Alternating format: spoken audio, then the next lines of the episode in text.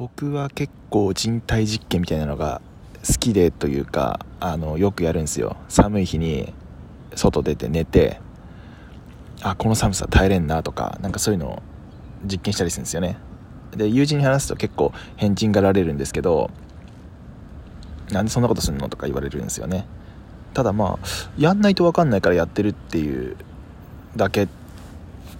だけでもないか、まあ、楽しんでやってるんで単純にこう面白さを見出してるっちゃ見出してるんで何とも言えないですけどなんか世の中にあるそのデータとかって割とそのこのデータには強いエビデンスがありますとか言われても